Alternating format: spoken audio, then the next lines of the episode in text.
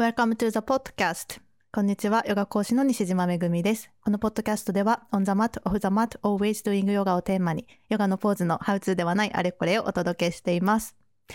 今日のゲストは、ノンデュアリティスピーカーのゆいかさんよろです。しくお願いします。お願いします。はい今日はありがとうございます。本当にありがとうございます。私、あの、めぐみさんに会うの、はい1年以上ぶり。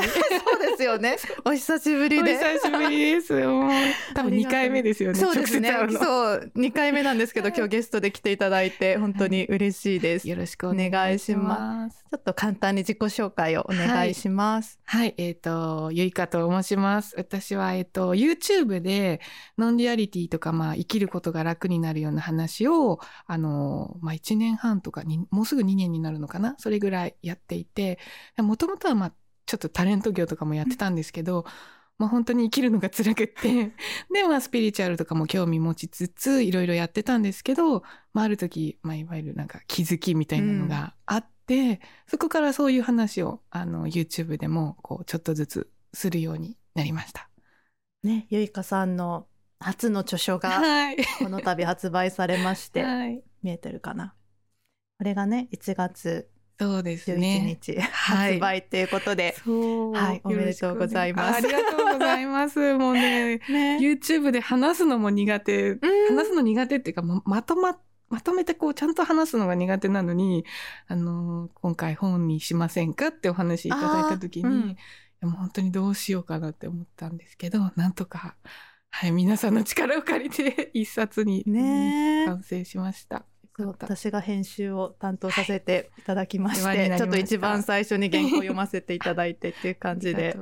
ねあ、じゃあ、本のオファー、オファーの話、オファーが来たんですね、最初。そうですね。なんかうん。YouTube を見てた方が、あの、ナチュラルスピリットの方で、それで、あ、よかったら本にしませんかってお話いただいて、へー。あ、そういうパターンってあるんだって思って。え、だって結構まだ YouTube 始めてもう1年半とかさっき。そうですね。おっしゃってままだね、したよね全然2年経ってなくて、本当にこういう話を始めて、うん3、4ヶ月ぐらいでもうお話が来えー、すごい。て、えー、でも、冗談で言ってくださってんのかなって思ったんですよ。そう、なんかあの、ちょっと持ち上げてくれてるのかなって思っったんですけど、その後に、じゃあちょっと社長とお会いしませんか、うんみたいな。で、どんどんどんどん話が、ああの、進んでいってしまって、その流れで西島さあ、ん。がうん編集ですって言われて、もうなんかね、自分でやってるって感じが全くしなかったです。もう本当に流れがどんどん起きてきてる感じがして、そして今っていう感じで。ねあ、じゃあすごいうんスピーディーに。進んだんですね全てが。そうですね。ただ、書くのはスピーディーじゃなかったっていうか、あ結構やっぱり最初に文字にするのが、ーうん。うん、初めてだったんで、で、正直なんか、うん本って本当にもっといろんな方が逆に書いてくださるんだと私勝手に思ってたんですよ。そそのパターンもありますけどあね。ねの、取材して、要はライターが書くっていうのもありますね、うん全然。うんと思ってたんですけど、結構がっつりもう自分なんだと思って。あ、なんか、わかんない。なんか人に多分よるんですけど。そうなんです、ね。そうそうそう。多分、うんいや、ちょっと自分では書けないんで、ライターさんつけてもらえますかって言うと、多分書いてもらえたと思うんですけど。私なんか、あ、YouTube で普段喋ってることを書くなら大丈夫ですとかって多分言っちゃって、うん。でもいざ書こうとなったら、あやっぱり本ってなるとすごい大変なんだと思って、で、結構あの、こんな感じで書きたいですって言ったら、そのざっくりした文章とかも、なんかあの、ナチュラルスピリットの方が勝手に考えてくれるってすごいか、勝手に思ってたん細かい部分を？そうそうそうそしたら、あ、全然違った。もう全部自分だって思って。自分で書かなきゃダメだったみたいな。そうそうそれで、はって思ってからは結構あの、やばい、本気で書こうって、ちょっと力を入れて。そうだったんですねそうですね。うはい。なので、もうなんか本当に、あの、いい経験ができたなっていうか、へー。うん、大変でした？苦労されました、はい。あの、ブログとかしか、うん簡単な文章しか今まで書いてなかったんで、うん。あの、正直ものすごく、こんなに言葉って出てこないんだと思って自分で書くときに単語とかも出てこないし、で、頭の中には書きたいことっていっぱいあるんですけど、うん。なんかね、それを文章にするっていうのが、こんなに難しいんだなと思って、なんかね、頭の中にたくさんの音楽が奏でているのに楽器がうまく弾けないみたいな感じで文字にならなかったのが、うん。結構大変だったかなって思いますね。うん。なのでまあちょっとこう自分の中では苦戦した部分もあるんですけど、でもそれこそ西島さんに直してもらったりしながら、そんなにね大きくやってないですけどね。いやいやいやここが分かりにくいとかあそうそうそうそういうことそういうことくらいですね。そうそう。でもそういうなんかね自分以外の人に見てもらわないとうん自分ではもう分かったうんまんま書いちゃってるから、あそっかっていうのはたくさんあって、もう本当になんかありがたかったなっていうのは感じます。いやーでもそうですよね。なんか本当うんブログとか SNS とかと違いますよね。やっぱり本ってね。違う。なんかうん、もうだから、わうんあこれじゃ全然わかんないんだっていうのがうんよく分かって、でもね本取ってくださる方にはこれじゃ伝わらないっていうのもよくわかるし、なのでねぜひ、わかります。なんか一方でね、うん。言葉にはできないみたいなところも多分あるだろうし、そうよね、 non-dualityっていうテーマ上、やっぱりうん。言葉では言えないものなんですっていうのが多分あるだろうから。そうなんですよね。言葉にできないものをうん言葉にしなくちゃいけないけど、うん。っていうところでなるべくその言葉で言い表せるように近い日本語にしてっていう感じで、うん。あの選びながら、はい、ねえ多分そこが皆さんこう non-dualityとかそうですね。苦労されるうん。とこなんだろうなっていう。そうですね。でも皆さんなんか結構ボンボン言葉が出てくるとかってあおっしゃるじゃないですか。結構 non-dualityのスピーカーさん多い感じがするんですけど、ーうん私あの言葉全然出てこなか。ありますよね。書かされているみたいな。その私ではない何かが書いているみたいなね。うーんとか言って。そうだから憑依型の人ねなんうん。全く。うん。あでもそれがゆいかさんらしさでいいと思います。なんかちょっと親しみやすさっていうか、そのなんかあ私たちもなんかできそうっていうか、なんかそういうなんかね、あの親近感のある感じで。うん。うん。はい。でもね、この本はもうゆいかさんの子供の頃のはい。話あから、そうですね。まあ今につながるこう、うん。ね気づきの体験とかうんはい。書かれてますけど、うん。なんか最初の一別体験と、あとその後にまあ2回目のはい。あれが気づき、そうです。目覚めの体験みたいな。まありましたね。1回目は本当に電車の中で突然自分っていうのがなんかスッて抜けちゃって、うん。もうそれは本当にちょっとこう非現実的な体験っていうか今までに感じたことのないような、うん。うん、感感覚ともちょっと違う。それこそ本当に言葉にできないよううんな体験で、ただ私としてはなんかそれが悟りだって思ってしまったというかああもうその時のあの感じが、うんあの感じがうん。悟った状態で、うん。これで生きていくことが悟った人なんだみたいに思っていたんですけど、まあ、その後が結構人生本当に大変で、うん。悟りどころじゃないぞみたいな。本にもね書かれてますけど、はい。かなりの、結構大変でしたね。ね。うん。うん。でそのなそういうふうに、まあ、何年かうん。行って、まあ、スピリチュアルも好きだったんですけどでも一度 non-dualityも一回大っ嫌いになって本捨てたりもしたし、で数年56年経った時に、うん。なんかもう本当に息苦しいというか生きづらくって、うん。ああもう自分ではもうどうしようもできないって思った時に今度また2度目の今度は理解というか、なんて言うんですかね。あそういうことかみたいな、うん。そういう本当に気づきみたいなことが起きてきてなんかこう今まで聞いてたスピリチュアルとか non-dualityの話とかの点と点がこう線になっていくような感覚。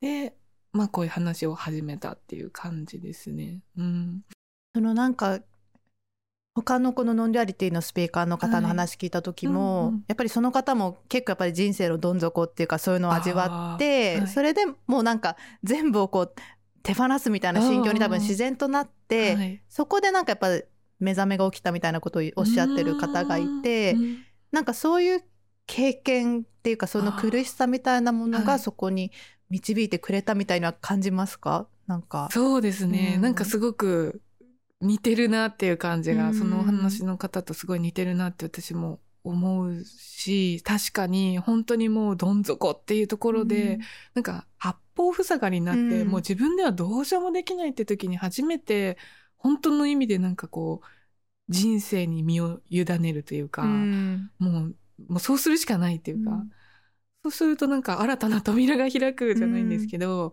今まで見えてなかったものとか、音とか、なんかもう、あ、こういう世界が本当にあったんだって。でもずっとあったのに気がつかなかったんだっていう感じでなんか、まあ本当に導かれたっていうことですよね。どん底じゃなかった。本当はどん底なんだけど、でも実はそれが別の扉だったっていう感じで、うんうん。だから結構苦しさがある意味そういうものを連れてきてくれたっていうのは、確かにそうかなっていうのは感じます。ねえ、なんか私もなこれについてまたなんかちょっと改めて考えてて、うん。うんなんか私もそのすごいやっぱ精神的に苦しい時とかって、あもうなんか努力とかもう全然なんかうん。通用しないし、なんかどうすればいいんだろうみたいになった時に、やっぱ人間としてすごいしんどいじゃないですか。はいはい。でなんかやっぱりそういう時にこう目覚めの体験する方とかがいて、でなんか人間って果たしてやっぱ苦しくならないと目覚めれないのかなとかってなんか昨日ふと思ってて。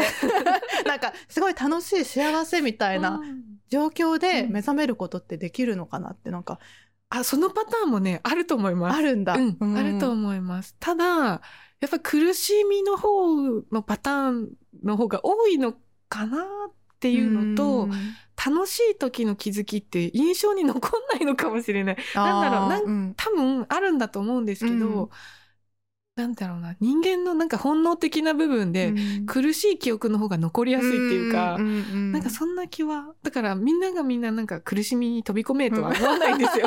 思わないんだけど、うん。もし苦しいさなかいる人がいたら、うん。だい絶対大丈夫って思うんですよね。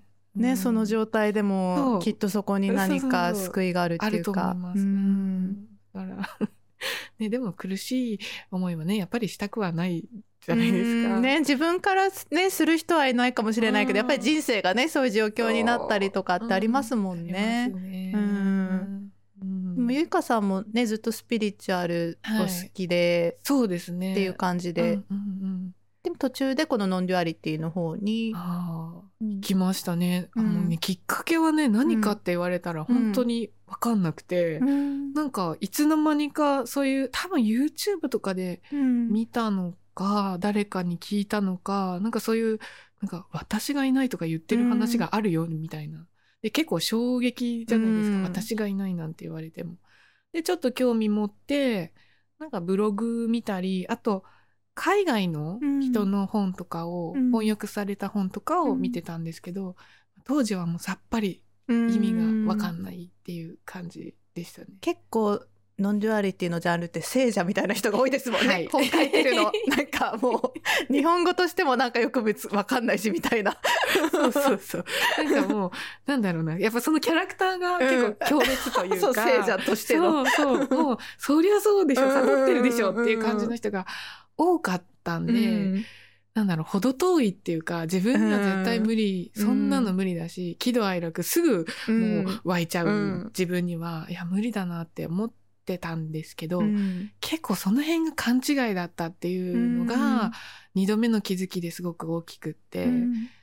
今回の本は割とその部分を書きたかったなっていうのはあって、みんなが思う悟りとか non-dualityのイメージが私の中では二度目の気づきでそれが違ったんだっていうのが大きかったから、ちょっと皆さんにもその辺をね、あのうん。なんか伝わればいいなと思って。書いてありましたよね、本にもね。そのなんかなんだっけ聖者のいわゆる そのねそうそうそう。おじいさんみたいな なんか。パンツ一緒のおじいさん。そうそうそう。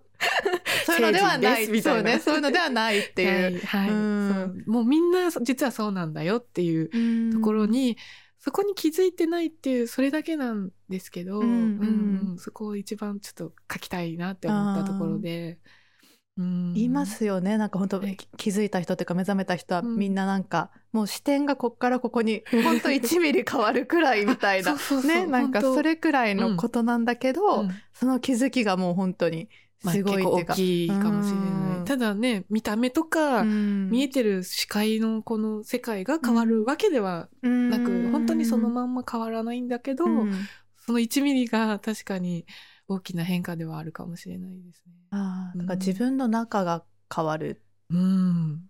自分、そうですね。うんそうです。なんだろう。自分を責めるとか、この自分じゃいけないんだっていう、なんかそういうのが私はすごい強かったんですけど、うん全くなくなるっていうか、あーむしろなんか、なんだろう。自分ができることがあったら、うんなんか、みんなのためになんかいろいろやりたいなっていう、なんかそういう気持ちの自然な変化っていうのは起きてくる気がしますね。へえ。なんか、この自分を世界に認めさせてやるんだとか、そういうのは全然なくなるかもしれない。へえ。え、その二度目の気づきっていうのは、なんだろう、それが起きた時って、うんはい。あ、もうこれが目覚めだじゃないけど、なんかそういう感じってあったんですか？うん、あ、なんかね、これが目覚めだとかっていうのは、うん未だに思ってないかもしれなくて、うん。ただ、なんか、昔読んでたノンディアリティの本とか、スピリチュアルのスピーカーさんの本とか、それこそ私もエックハルト・トール好きでうん。読んでたんですけど、あの方たちが言ってる意味が、あ、こういうことだったんだっていう、そういうふうに落ち感があって、うん。それで、あ、そうなんだな、心理ってそうなんだなっていう、うん。なんかこう、頭の理解を超えたなんか本当に腹から来るような理解みたいな、うん。そういうのがなんかあって、うん。あそうそうそうそうだよねっていう、へー。うん感じですかね。うん。うん。だな。なんかそれがみ目覚めとか悟りとか気づきとかっていろんな言葉で言われてるけど、多分みんな同じことを指して言ってるんだろうなっていう、そういう感じですかね。へえ、うんもうなんかそれを境に結構ガラって変わったんですか、ゆいかさんの生活とか人生っていうのは。変わりました。ううんん、なんか変えよう変えようって思ってた時は変わんなかったんですけど、うん。なんかもうあこの自分で何にも問題なかったってそれこそなんか腑に落ちた時に、勝手にいろんなことが起き変わってきて、それこそあのね本にしませんかっていうお話もいただいたし、やっぱり個人セッションとかもするようになったら、うん。いろんな方とこう接する中で、うん。ノンディアリティっていう枠だけじゃなく人とのその人生の関わりをうん。ね、してる感じが私も楽しいし、うん。で皆さんがほっとしていく顔も私も見れて、でまたその人たちがねみんなこうほっとしていくとそこの生活の周りにいる方も変わっていくっていうか循環していく感じがあって、あとまあ家族からすごい変わったって言われ 言われああます。身近にいる人はね、うん。よりわかりますもんね。うんうん。なんかくよくよしなくなったって言われます、ね。うん。なんかあるんですよね 多分。ねえやっぱりうん。昔から比べるとゆいかさん自身もそう感じます、昔の自分と比べるとやっぱり。なんであんなに悩んでたんだろうってうん。思うぐらい昔はなんかいっつも何かに悩んでたんですけど、今悩んでないかも。おおらかになった なったと思います。うん。うんパキッとこの日から変わったっていうよりはなんかうん。徐々にうん。なんかいつの間にかそうなってたっていう感じで、でも別に怒るし、嫌だって思うこともあるんですけど、うんでもあんま悩んでないですね確かに、ね、あんまりそこにこだわら出なない。いとらわれないみたいな。そうですね。なんかそれもなんかこう過ぎていくし、別に怒ることとか悩むことが悪いことじゃないよなってなんかあるので、ううん。んなんかそのまま過ぎていくというか、うんうんそうですね、そうですよね、うん。多分なんかそこが一番の違いうん、なのかなってそうだそうだと思います。ね、うんううんん怒ることは起こるんですよやっぱりいろんなこと人生だから。でもそこにとどまってないっていうことが分かってるっていうか、うん。もうそそれはなんだろうもうその出来事自体も、変化していくし、うんうん自分自身の感情とかも、うん本当に天気みたいな季節の移り変わりみたいにうんどんどん変わっていくものだから、うんそんなに深刻に捉える必要もないし、うんっていう、うん、感ーじで。はいそのセッションとかは、はい。なんだろううん。どどんな方が多いっていうかなんかいろいろですか？ね年代とかなんかそうです。年代も結構性別とか。うん。30代から70代ぐらいの方まで、えー70代とかもうんいらっしゃるへし性別もまあ割と女性の方多いですけど、でもうん。男性の方も結構多くってあの、面白いのが男性の方は本当にもうがっつり non-dualityを知りたい。どどういうことか理解したい。うんうん。で、女性の方は、やっぱりこう、長年生きづらさがあって、うん。スピリチュアルが好きなんだけど、うん。なんかこう、腑に落ちてないというか、苦しいっていう、そういう感じの悩みあが多い。ーずっとスピリチュアルやってきたけど、うん。これだとまだ苦しいっていう。そう何かこう、腑に落ちないんだっていう方が結構、その、結構はっきり分かれるかもしれないです。へー男性、女性で。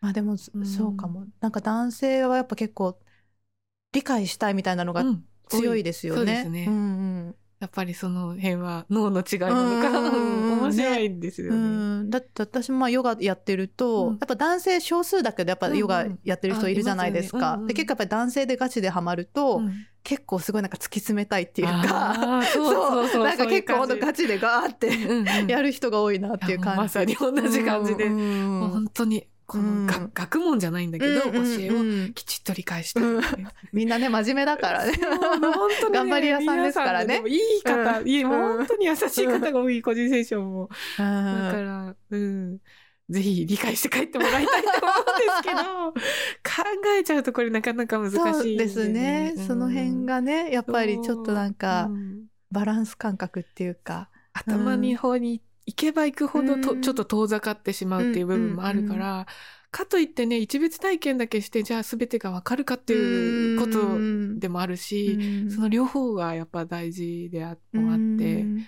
うん、知識が無駄なわけじゃないんですけどね。うん。ねえそれぞれ本当に面白いですよ。個性もあるし。なんかね、皆さんそれぞれきっと一生懸命人生と向き合って、ね。うん。で優しいからこそ多分ねなんか自分が辛くなっちゃうとかありますもんね。うん。穏やかな方がすごく多い。うん。でも会社ですごく怒ってしまいましたとか、家族ねにぶつかってしまいましたとかっていう方もいるし。自分でね後悔するんですよね。あとはもう私なんかが聞いていいんですかっていうぐらい、うん。やっぱりなかなかの人生の方もやっぱいらっしゃって、でもなんだろう皆さんやっぱり自分の人生の中で気づいてるっていうか、うんうん。うん。だからあとはなんかこうちょっと私が後押しするじゃないんですけど、うん。そういう感じの方もいらっしゃいます。なんか確認しに来てるっていうか、うん、ちょっと。うんううん。そういう方もいますね。もう自分分かってるのにって。分かってるじゃ確かにねないですかって。一一人で悶々としてると分かんないですもんね。やっぱりこう話したりできると、うん。うんあこれですよねみたいな確認ができるけど。結構いらっしゃる。うんうんうん。ねへえ、もうあれセッション始めてでもまだそんなに経ってないんですか？そう同じぐらいですねすごい全てが本当なんかスピーディーにねそのできましたね。二度目の目覚めっていうかね、んんん。そこから。すごい変わりましたね。うん。何なんだろう。不思議。昔からそういう目覚めたいみたいなのはあったんですか？えっ、と目覚めたいより楽になりたいがすごいあって、まあなんかこう現実を良くしたいし、うんうん。苦しいから夢を叶えたいし、うん。よ楽になりたいっていうのがいっつもありましたね。うんでも苦しかったから何を見ても何を読んでも一時的には楽になるんだけど、なんかこうやっぱりなんかモヤモヤするっていうのがもう長年続いてて、それがなくなったのがうん大きいですね。あいつの間にかなくなってるっていう感じで。楽になったって、重りが取れたっていう感じがします。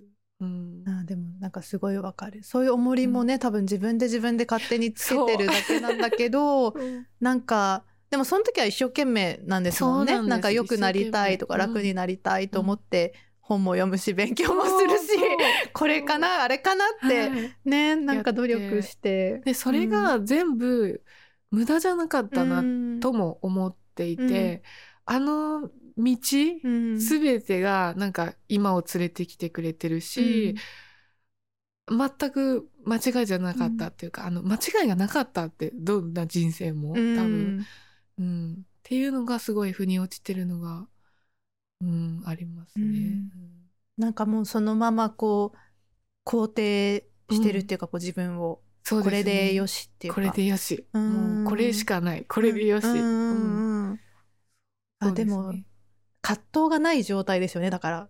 なんか自分の中に。確かにないです。ね、うん、もももっとこうなんじゃないかとかもっとこうできたんじゃないかとかじゃなくて、ね、これで全部完璧、うん、よく、うん、これでいいんだっていう。頭がこう描か描いたことではなかったとしても、うん、なんかうん完璧。これでよしって、うん、で悩んだとしても悩むこともこれでよしっていうか、うん。その時々でねそう。いうことはありますもんね。ありますね、だからそういう意味で葛藤がないかもしれないですね。うん。えー、なんか最近は例えばそう悩みとか問題みたいなものが起きてきた時は、うん、なんかどうするとかなんかありますか？どう対処っていうか。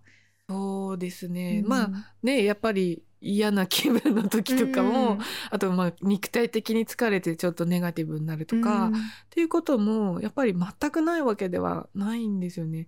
でもそういう時もなんかそういう自分を否定するっていうよりはあなんか今疲れてるんだなとか、うん、うん、なんかその時できることをただするだけっていうか、うん、うん、なんか本読みたくなったら読むし友達に話聞いてもらいたいなって思ったらそのまま話聞いてもらうし、なんか自分に湧いてくる感情とかをこう無理に抑えつけようとかを逆にしてないね、うん、そのまま。ああもうその例えばネガティブなものであったとしても、うん、もうそれはそれでよしそのまま、うん、あすっごい今日なんかなんか嫌だなみたいな。なんか今日イライラしやすいなとかね。そのまま。もういいや今日はこれで。みたいな。そんな感じですね。うんまあでも楽楽ですよね きっとその方が。う、ね、うんわかる。多分、うん、なんだろう人ってきっとやっぱりこうした方がいいとかこうしなきゃいけないっていうのがあればあるほどしんどいじゃないですか、うん、だからこうしなきゃとか、うん、あこんなこと言ってちゃダメだとか、うんそれがやっぱりこうなんだろう自分の中の葛藤になると思うけどそれがないと、とっても楽。怒っててもよしみたいな。ムカついててよしみたいな。で自然となんかそれでなん大丈夫なんですよこの世界って。なんとかなるので多分それが心配でいろいろ考えちゃうと思うんですね。このままだったらなんか先大変なことになっちゃうんじゃないかとかって自分どんどん堕落してっちゃうんじゃないかとかって思うかもしれないんですけど、ちゃんと人って必要な時に必要な行動を取るし、あの大丈夫なんですよ。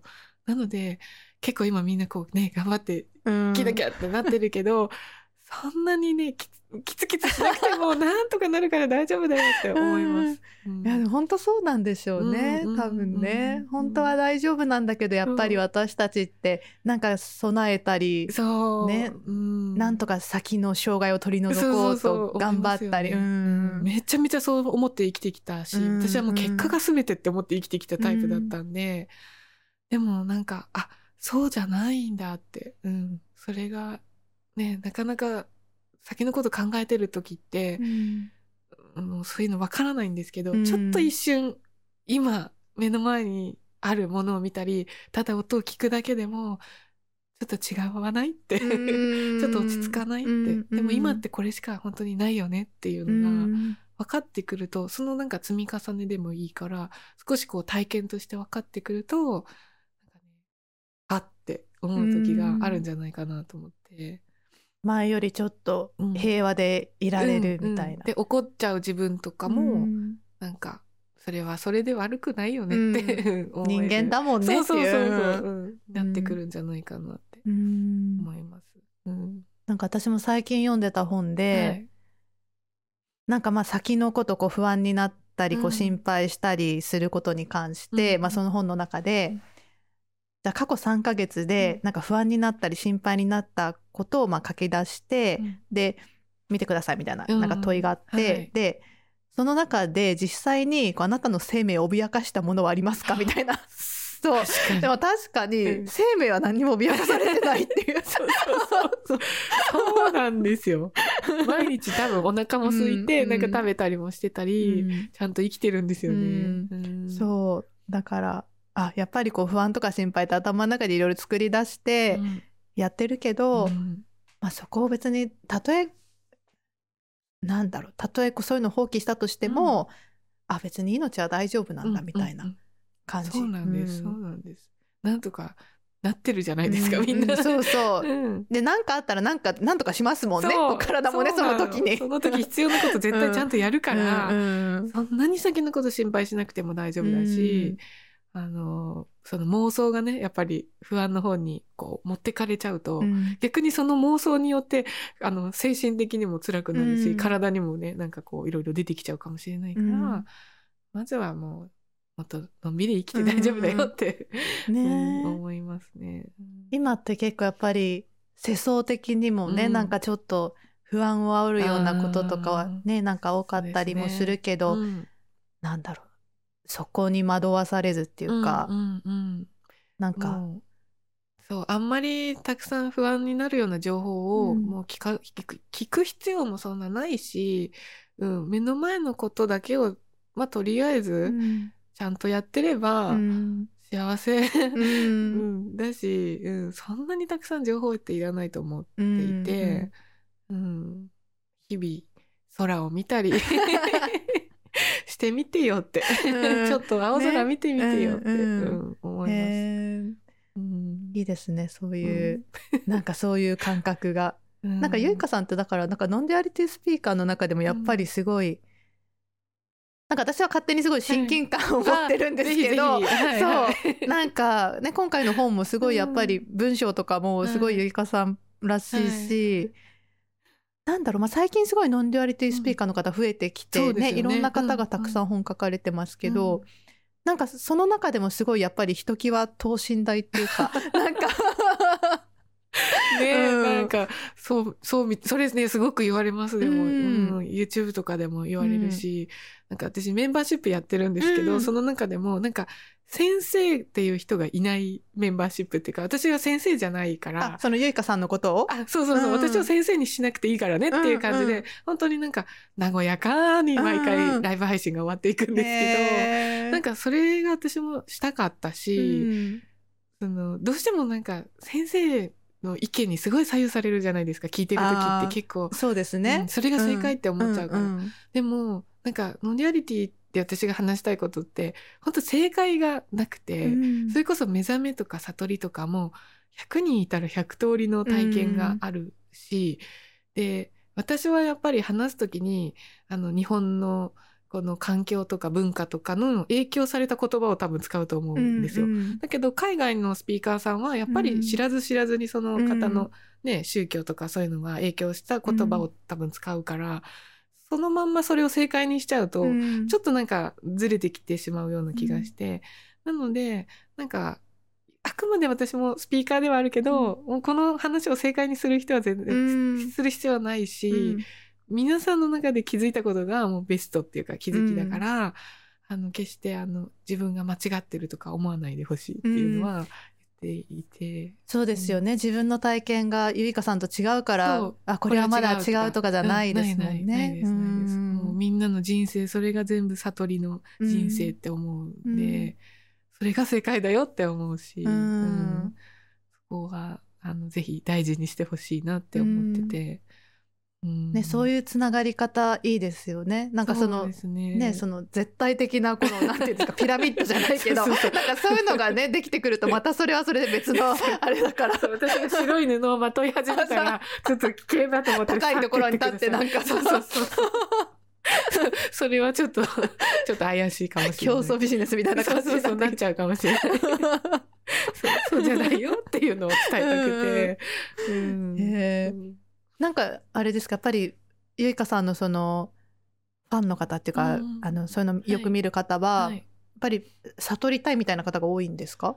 そうまあそうですね。なんかねやっぱ基本的にはスピリチュアルとかの探求を、ななんかやっぱりすごい続けてきてる方が多いし、まあ、引き寄せの法則とかも好きっていう方もいて、なんだけどやっぱりどこかでなんかもう一個あるんじゃないかみたいな方が多いんで、そうですね。なんだろう。目覚めたい悟りたいももちろんあるしやっぱりどこかでこう楽に生きたいっていうのが、まあ一番それが本音だろうなって思いながら、うん話してくれる人は多いですね。うん。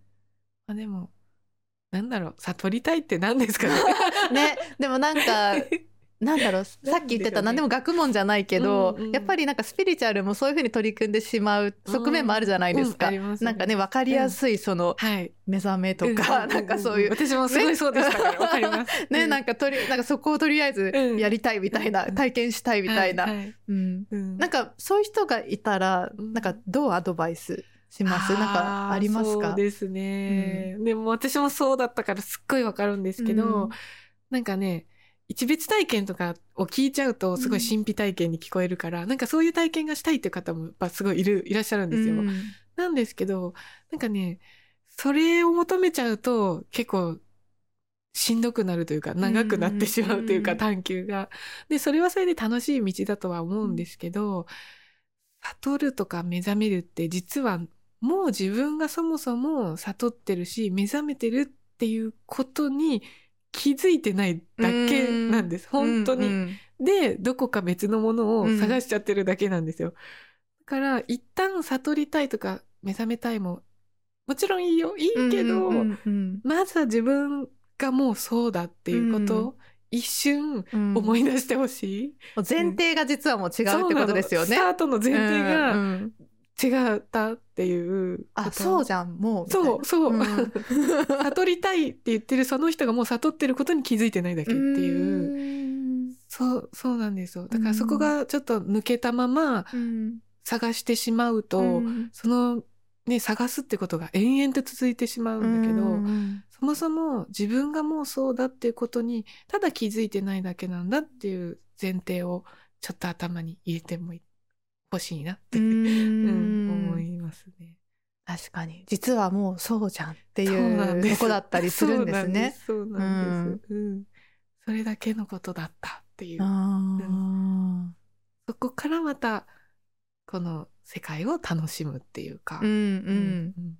そうするとね、なんか楽しいよって。もうより自由ですもんね。うんもうなんか、なんかいろんな人生ドラマさえもうんなん。か楽しくなる。うんそういうドラマがある、あってもいいよねっていうか。ううんんえーじゃあ前よりもだいぶ楽に生きられてるんですね。ゆいそうかですね。さんは今。私も楽になったし、うんなんかこう、なんだろう、今までやりたいなって思ってたこととはまた違ったやりたいこととかも出てくるかもしれないし、まあうんうん何がね、起こるかわかんないですけど、なんかいい意味で、その絶対これっていうこだわりがなくなってきたっていうか、ううんんなんか気になることあったらまあやってみようかな、みたいなうんうん。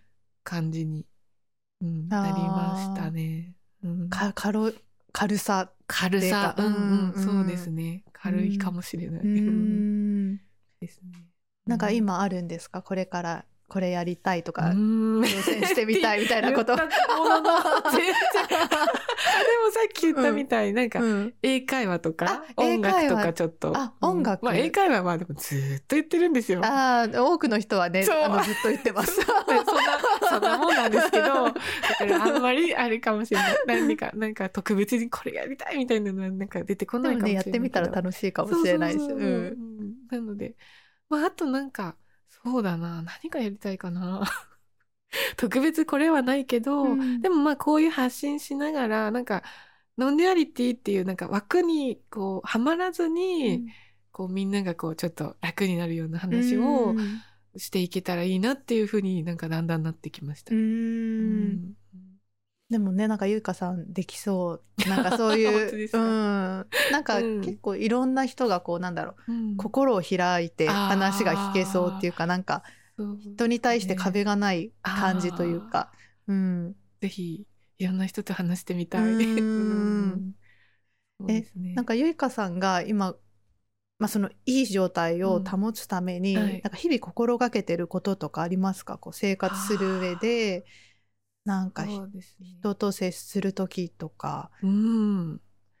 日々心がけてることは、うんそういうことうんない。特にはあそういうこともない。ない、ないですね。ないけども、ない、ないですね。もうやっぱその時々のなんかもうそのままで。今日もね、なんか、あ、じゃあめぐみさんに会ったらこれ話そう、あれ話そうとか言って、ちらっと電車の中で思ってたんですけど、多分全く違うこと今話してるから、やっぱ今は今の表れで。そうそうどんなに準備しても もうね全然思う通りにならない。まあ変わりますしね、うんその時々でね。そうなんですよね。うんだから逆にもうその時起こることを信じてるっていうか、んまあそれが一番のベストだろうっていうか、あうんなんかそんな感じで、かねー。もう信頼する、うん。信頼してるんですね。この世界を。そうです。ね。なんかこの本とかもなんかたくさんの人に、うん。あのなんか手に持ってもらえたらやっぱそれはベストだし、うん。みんな本当にたくさんの人が協力してくれて、一冊の本ができてんだなって今回知ったので、ああそっかって思うんですけど、うんこれがねまた全然売れるか売れないかってまた別の話じゃないですか。でもコントロールできないとこですもんね。そうなんですよ。だから、うんもしね、全然売れなかったとしても、うなんかそれはそれで、うんそれはそそれはそれでねまたそう、うん長く続く道の、ね、そう過程でしかないですから。だから、うんで、ね、もしかしたら今じゃなく10年後に、うんなんか、わーってなるかもしれない。うんそれはそれでいいから、なんか、まあしょうがないなって思いつつ、うん、でもなんか一冊の本にこんなにいろんな人がデザインうん編集、うん。それからなんかえ印刷する人、うん本当に初めて知ってこれはびっくりでした。ああいろんなね、うん。やっぱりうん。営業してくださる方とかね、うん。うんなんか私たちが見えないところでやっぱり動いてる方がたくさんいるっていう。ね会ってない方たちもたくさんいて、この表紙のデザインも、うん。ねあ誰がねデデザインしてくれさんがたんだとか思うと、なんかありがたいなって思って。たくさんの人とのねなんか関わりなんで。かね集結したものでうん。形になってるっていうか、ねうんそうこの本があれですよね。アマゾンの特典で、はい。なんか瞑想の音源もあアマゾンはい。購入者限定で、ついてるねっていう。瞑想取りました、ううんん、うん。瞑想はあのゆいかさん普段はされるんですか？あんまり言わない方がいいです。あんまりあんまり私しないんですけど。でもなんか今回はあの短い音源ではあるんですけどなんかねこう瞑想するっていうよりは本当の私たちのその本質をこうなんか思い出せるような音として撮ったっていう感じで。なのでなんかね、うん。内容を理解するっていうよりは、うん。なんかこう聞いて共鳴してほしいなっていうのがちょっとあって、でも多分眠くなっちゃうと思うんですよ。うん。短い聞いてると？そう音声だけど、私自分で撮りながら眠くなっちゃった。うんへで、えなので多分。寝る前とかに聞いてもいいのかなじゃあ、はい、ちょっとなんか今日眠れないなっていう時とかに聞いてもらったら、誘導睡眠みたいな感じで。使ってもらえるんじゃないかなと思って。へはい。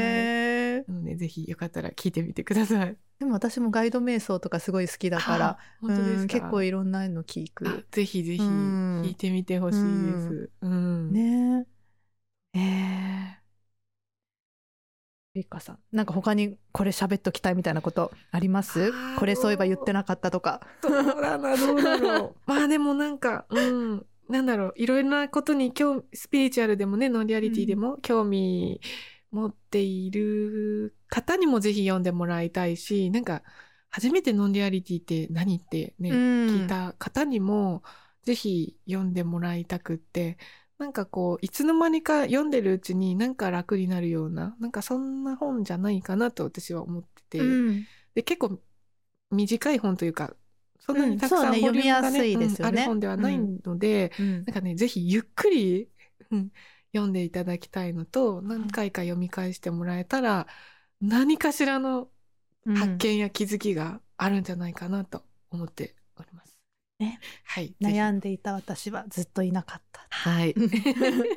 ぜひ。ぜひ読んでみてください。なんか書店にもそうですね。並びますので。書店はね、あのしおりがついてるんで。えオリジナルの、はい、私が描いた猫があイラストにあるしおりが、へえ、やっと昨日ナチュラルスピリットさんからうん。見本が、へえ飽きてうん。すごい可愛いしおりなので、よかったら。じゃあはい。書店で買ってもいいし、はい、アマゾンだとまあこういう音源もあるし、す。すごいですね。特典がいっぱいで。はい。なんかね、ね。しおりにもうん、音声の音源用の QR コードがついてるみたいなので、じゃあ書店で買っても、聞、けるのかな、そうですね。ん。ぜひ手に取ってみてください。ねえ。じゃあゆいかさん今日はありがとうございまありした。がとうございました。ゆいかさんの情報は下のあのディスクリプションにも入れてますのでぜひ YouTube とかいろいろチェックしてみてください。今日はありがとうございました。はいありがとうございました。楽しかったです。私も楽しかったです。ありがとう二度目でしたけど。ね、なんかいろいろお話できて楽しかったです。はいありがとうございました。ありがとうございました。じゃあまた次のエピソードでお会いしましょう。バイバイ。